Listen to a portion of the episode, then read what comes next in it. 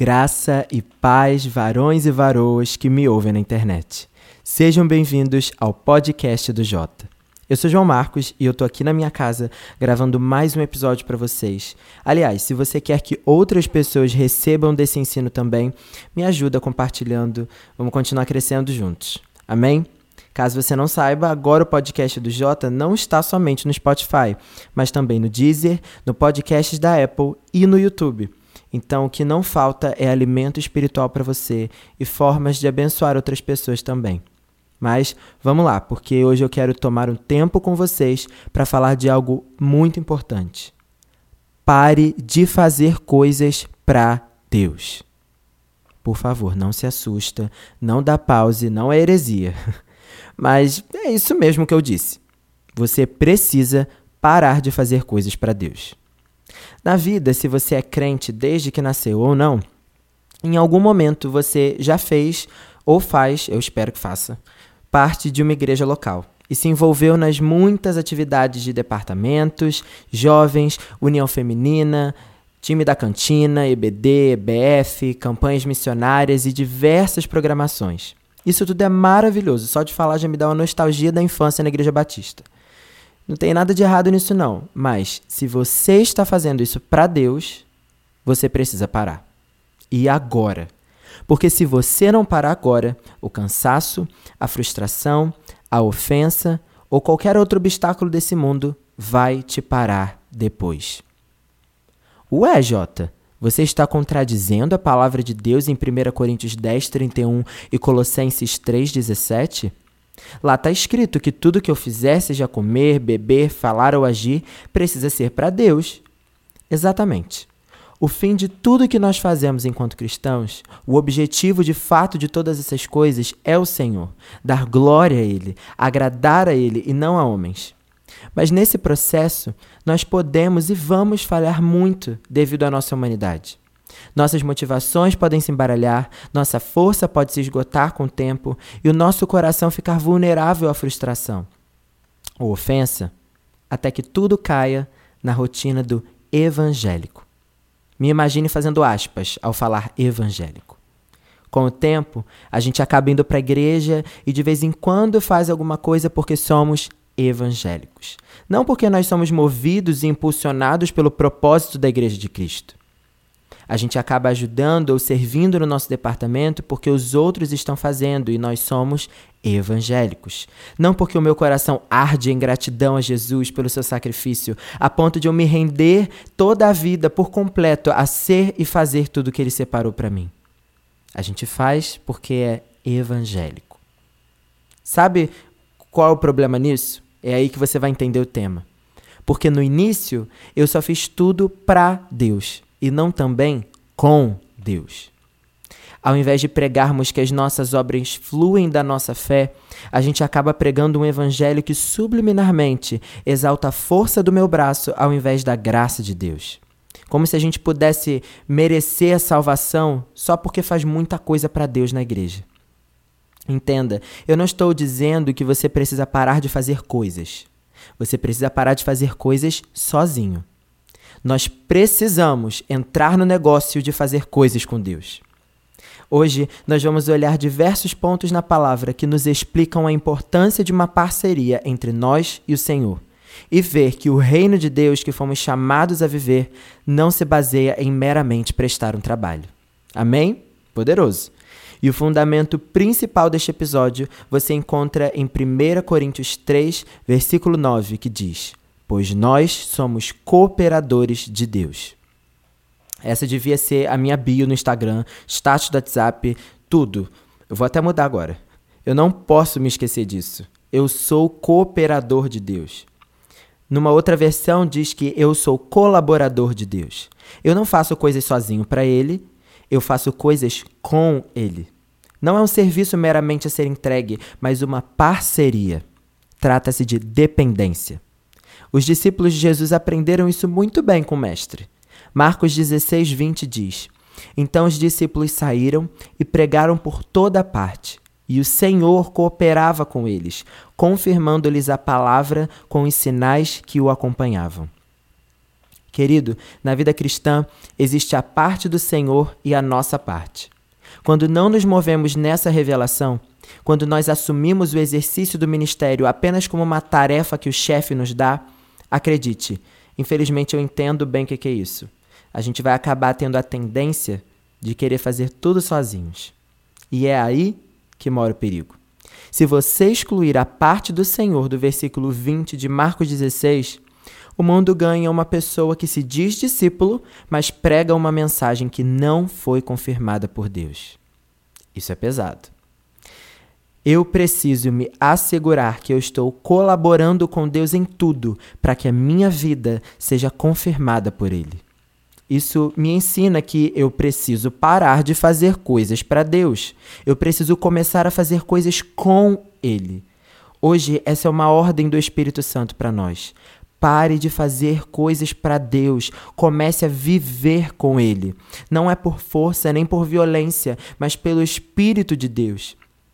Então, aqueles primeiros versículos que lemos em Coríntios e Colossenses sobre fazer tudo para a glória de Deus realmente acontecem, porque a glória de Deus está em vivermos unidos a Ele em todas as áreas da nossa vida, fazendo a nossa parte e descansando não em acomodação, mas em confiança ativa que Ele fará a parte dele.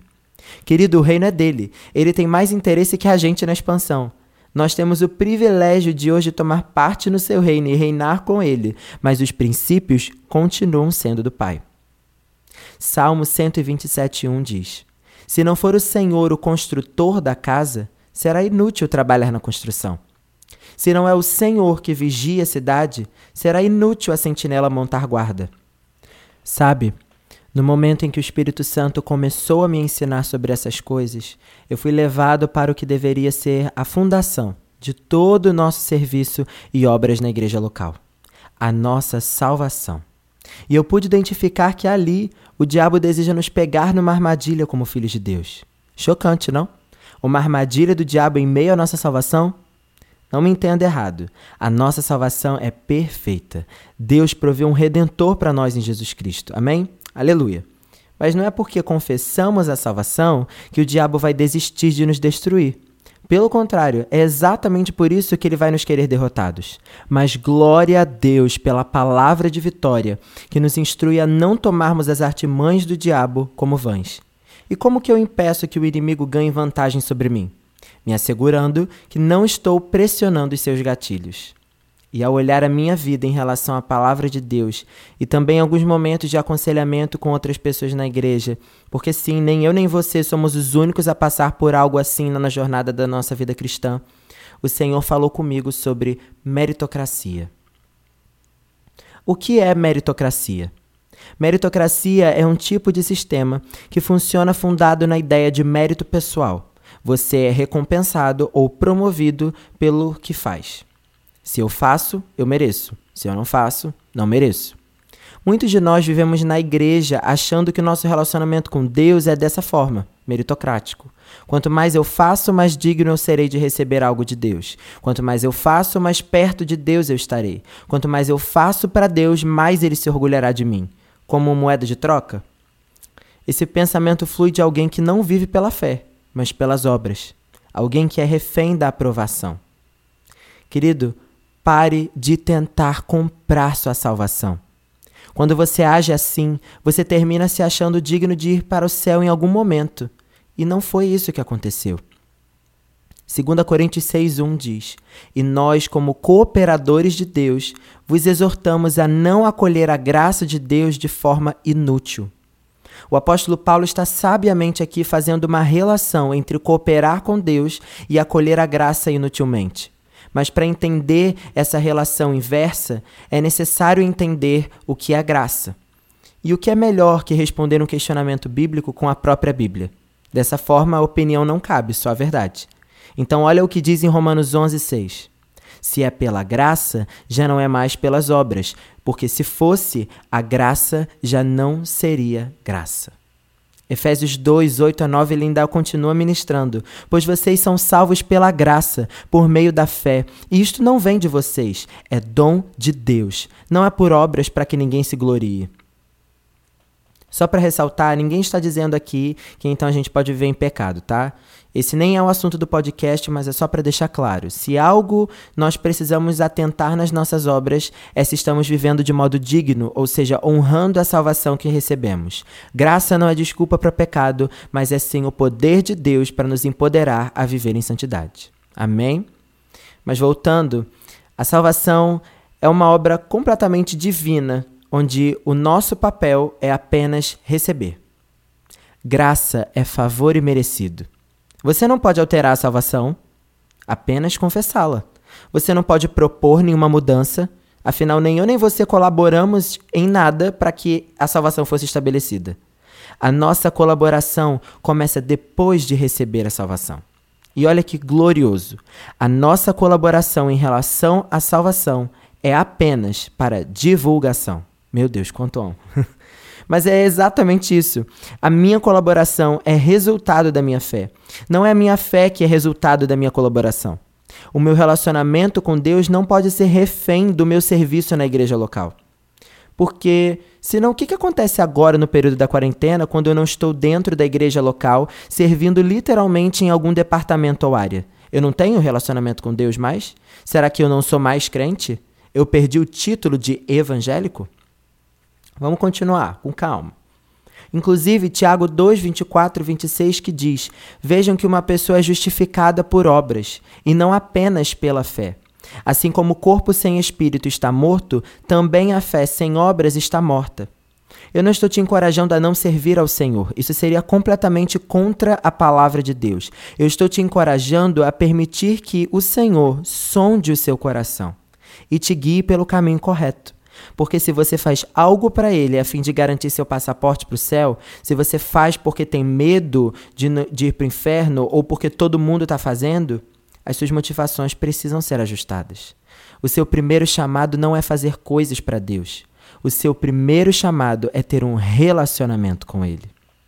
Realmente, ambas as coisas são importantes se estiverem na prioridade correta: relacionamento e serviço. Na verdade, primeiro o relacionamento e depois o serviço. Grava isso no seu coração. Você só faz porque é. Se você faz sem ser, algo está errado. Vamos entender isso olhando para Jesus Cristo? As pessoas ensinam que ele fez muitas coisas para o Pai aqui na Terra. Um ministério que durou três anos e impacta gerações dois mil anos depois. Não é isso que muitos estão buscando? Mas você sabe quando o ministério dele começou exatamente? Existe algo muito importante aqui. Sim, ele foi chamado antes de nascer. Sim, ele adquiriu muito conhecimento conforme foi crescendo. Mas nada disso determinou o início do ministério de Jesus Cristo. Mateus 3, 16 e 17 diz assim: E sendo Jesus batizado, saiu logo da água, e eis que abriram os céus, e viu o Espírito Espírito de Deus descendo como uma pomba e vindo sobre ele. Em seguida, uma voz dos céus disse: Este é o meu filho amado, em quem muito me agrado. E depois disso, a palavra conta para nós que Jesus começa a ensinar, curar e pregar o reino de Deus na terra, com 30 anos de idade. O ministério de Jesus só começou quando ele foi cheio do Espírito Santo. Tudo o que ele fez tinha o fundamento desse momento específico. Ele era aprovado pelo seu pai e, trabalhando com ele, ele cumpriria a sua missão.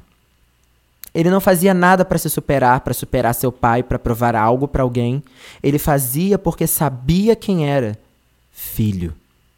Se você sempre teve paz, talvez nunca tenha parado para pensar dessa forma mas uma mentalidade de filho é completamente diferente da mentalidade de um órfão.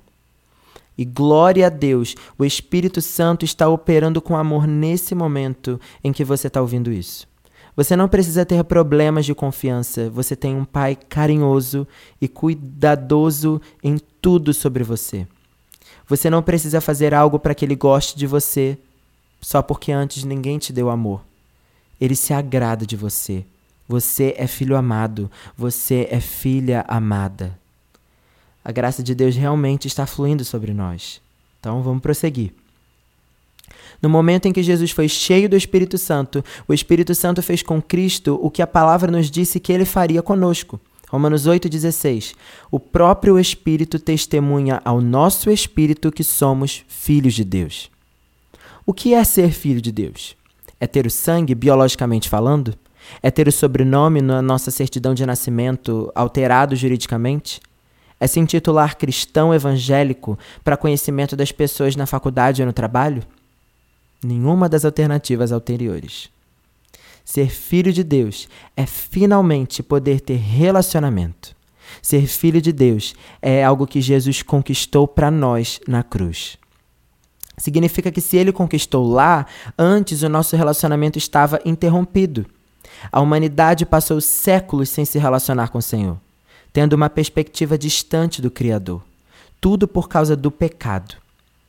O relacionamento é algo muito importante para Deus, mas também para o diabo. Deus quer que nós estejamos bem perto dele, mas o diabo também nos quer bem distante do Senhor. Ele provoca distrações para nos deixar longe, fala mentiras diariamente para atrapalhar nosso relacionamento com Deus. E eu tenho a convicção de que Satanás tem sido permitido pelos próprios crentes ao tomar algo santo como servir no corpo de Cristo para ser pervertido. Se o cristão tivesse intimidade com o Senhor, ele não iria ceder à influência errada. Isso está acontecendo. Nós temos nos distraído e nós precisamos parar isso. Precisamos nos prevenir contra as investidas do diabo. Olhe o que a palavra de Deus diz em 1 Coríntios 15, 58. Portanto, meus amados irmãos, mantenham-se firmes e que nada os abale. Sejam sempre dedicados à obra do Senhor, pois vocês sabem que no Senhor o trabalho de vocês não será inútil. Perceba, o versículo não diz que o trabalho para o Senhor não é inútil. Ele diz que o trabalho no Senhor não é inútil. Nós não somos chamados para trabalhar para Deus, mas com Ele, assim como Jesus agiu aqui na terra. Você sabia que Jesus não teve nenhuma crise de identidade quando esteve aqui? Ele não teve nenhuma crise de identidade, porque a sua identidade estava firmemente fundada na sua filiação a Deus. O diabo tem oprimido cristãos com a isca da ofensa dentro das igrejas, por exemplo, e até mesmo em relação a Deus, para paralisar o relacionamento e o serviço dos filhos. Suas estratégias não mudam, ele não é nada criativo. Ele já fazia isso desde que caiu do céu, desde que perdeu sua posição no céu por orgulho. Olha o que, que ele fez com Adão e Eva lá no jardim. Gênesis 3, 4 e 5 diz: Disse a serpente à mulher: Certamente não morrerão.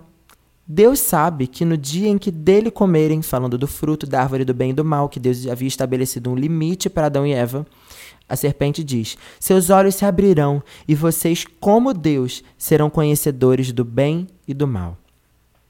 Satanás quis fazer aqui Eva não se sentir incluída. Quis dizer a ela, é claro que não dessa maneira, mas quis dizer a ela que Deus estava escondendo algo que ela e Adão não poderiam participar. Hoje, o diabo está querendo preencher a mente dos filhos de Deus com as mesmas coisas. O seu pastor não te dá oportunidade. O seu líder não investe em você. Olha só como ele é preferido. Por que fazem para ele e não fazem para você? Acho que o seu serviço aqui não é tão importante. Deus não vai cumprir as promessas que fez para você. Eu acho que você ouviu errado de Deus, hein? Eu acho que Deus não falou nada, foi sua cabeça. Será que Deus existe mesmo? Talvez você já tenha se pego pensando nessas coisas. Talvez você esteja pensando agora como eu cheguei até aqui. Talvez pensando isso da minha liderança, eu comecei sendo salvo e agora estou paralisado pela ofensa, me sentindo inútil. Meu relacionamento com Deus está arruinado. Onde está o ministério para o qual fui chamado? E todas as promessas de Deus para mim, elas ainda estão de pé? Como eu cheguei até aqui? O momento em que você esquece quem você é, é o momento onde você esquece qual é a sua posição em Cristo e passa a viver a sua própria meritocracia redentora, tentando fazer por merecer, tentando se provar em cima de outros e ser aprovado por outros. Mas hoje, bendito dia que você quis ouvir esse podcast. O Espírito Santo está aqui para te lembrar: você é filho amado de Deus, chamado para ser colaborador de Deus. Você existe para ter um relacionamento pessoal com o Senhor Jesus através do Espírito. Você não foi feito para fazer coisas para Ele sozinho, mas para viver com Ele e cooperar nos seus planos. É tempo de guardar o seu coração no Senhor. Salmo 46:10 diz: Parem de lutar, saibam que eu sou Deus. Mateus 11, 28 a 30 diz: Venham a mim, todos os que estão cansados e sobrecarregados, e eu lhes darei descanso. Tomem sobre vocês o meu jugo e aprendam de mim, pois sou manso e humilde de coração, e vocês encontrarão descanso para suas almas. Pois o meu jugo é suave e o meu fardo é leve. Existe tempo para tudo. Agora é o tempo de parar. A maioria de nós está forçado a isso e poderia aproveitar essa oportunidade. A oportunidade de finalmente então permitir que Deus seja soberano em você. Se desarme. Permita que Jesus seja o Salvador suficiente em você. Permita que o Espírito seja o poder que opera em você. Não tenta fazer com as suas mãos se renda.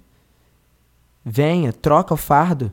O fardo ainda existirá, mas o fardo de Cristo é leve. O peso que você está carregando, tentando performar algo para Deus, não deveria estar nos seus ombros. Se você está cansado e sobrecarregado, Ele está chamando. Existe uma história maravilhosa na palavra para nos ministrar ainda mais nisso. A parábola do filho pródigo. Aquele jovem que pediu a sua parte da herança para viver sua vida como queria e deixou a casa de seu pai. Muita gente conhece, mas eu não quero falar dele. Nós precisamos agora falar olhando para o coração do filho mais velho. Lucas 15, de 25 a 32 diz: Entre mentes, o filho mais velho estava no campo. Quando foi se aproximando da casa do pai, ouviu o som da música e das danças. Então chamou um dos servos e indagou-lhe sobre o que estava acontecendo. Este informou: Teu irmão regressou e teu pai mandou matar o novilho gordo, porque o recebeu de volta são e salvo. Mas o filho mais velho encheu-se de ira e negou-se a entrar. Então o pai saiu e insistiu com ele. Porém ele replicou ao pai: Há tantos anos tenho trabalhado como um escravo para ti sem nunca ter desobedecido a uma ordem só tua. Contudo, tu nunca me ofereceste nem ao menos um cabrito para que eu pudesse festejar com meus amigos. No entanto, chegando em casa, esse teu filho, que pôs para fora os teus bens com prostitutas, tu ordenaste matar o novilho gordo para ele? Então lhe arrasou o pai: Meu filho, tu sempre estás comigo. Tudo o que possuo é igualmente teu. Essa história nos ensina algo muito importante. Não se perca trabalhando para Deus e esquecendo tudo o que você tem por estar com Ele. O filho mais velho era filho, mas se via como escravo, como servo, trabalhando para o seu próprio pai, até que o seu orgulho foi ferido seu ego foi massacrado quando viu uma festa para o seu irmão mais novo que tinha sido tão desonroso com a família. E ele? Ele nunca tinha desobedecido a uma ordem sequer e não tinha vivido aquilo.